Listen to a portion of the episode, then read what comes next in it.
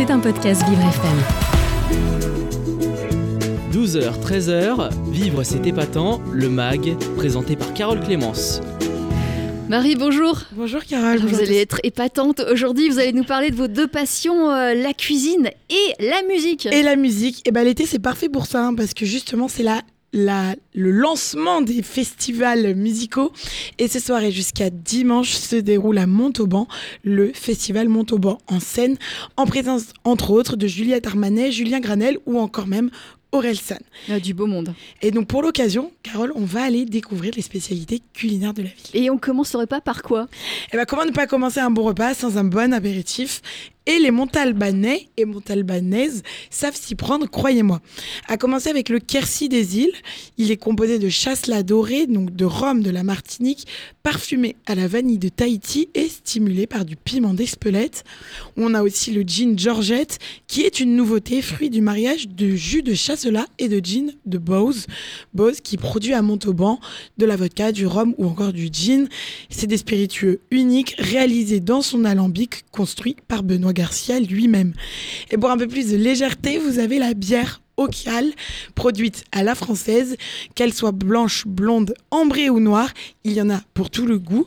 En tout cas, quoi que vous buviez, c'est toujours avec modération parce que l'abus d'alcool est dangereux pour la santé. Et Effectivement, Marie. C'est bon de le rappeler.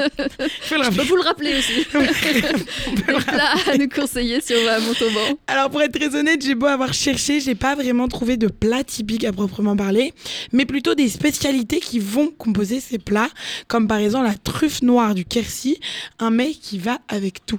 Alors la, truffe, c'est un aliment qui fait plutôt l'unanimité dans la région. Et ben dites-vous que celles du Quercy sont particulièrement savoureuses apparemment.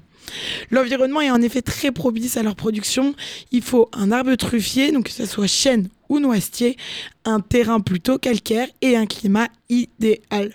Alors si vous passez une tête dans le coin, vous vous devez de vous rendre à la maison Gaillard, spécialisée dans la truffe du Quercy. Et alors, si les champignons ne sont pas vraiment votre truc, vous pouvez toujours agrémenter vos assiettes avec le safran du Quercy. Cette épice d'une grande rareté a vu le jour en Grèce il y a maintenant plusieurs millénaires.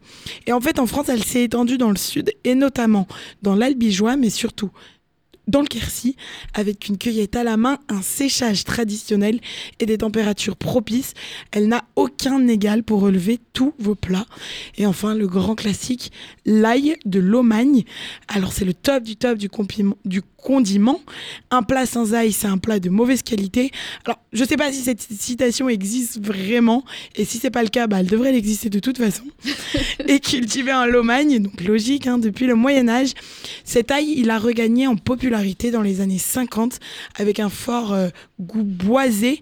On vous conseille fortement de l'ajouter à vos viandes, poissons, pâtes ou même encore poêlées de légumes. Et puis ça doit être bon pour la santé en plus. Et en plus, c'est très bon pour la santé. là. Ouais. Alors côté dessert, donc moins bon pour la santé. Qu'est-ce qu'on trouve à Montauban Eh ben, on commence avec la star de la région, c'est le chasselas de Moissac, la Rolls du raisin, le fameux grain doré, le véritable emblème du Tarn-et-Garonne. Et à savoir que la production de ce raisin est répartie dans 251 exploitations et sur 76 communes.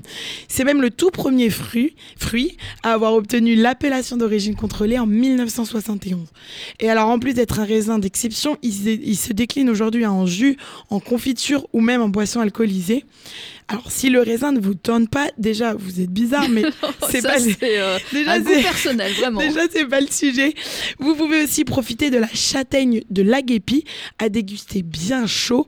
Donc, en plus d'être belle, grillée ou cuite à l'eau, c'est un véritable concentré de réconfort dans un seul fruit. Et un Tarn-et-Garonne allait même célébrer lors de la foire à la châtaigne le dernier dimanche d'octobre à l'Aguépi. Donc, si vous aviez des plans fin octobre, bah, vous n'avez plus qu'à les annuler Ah bon, finalement. ah bon?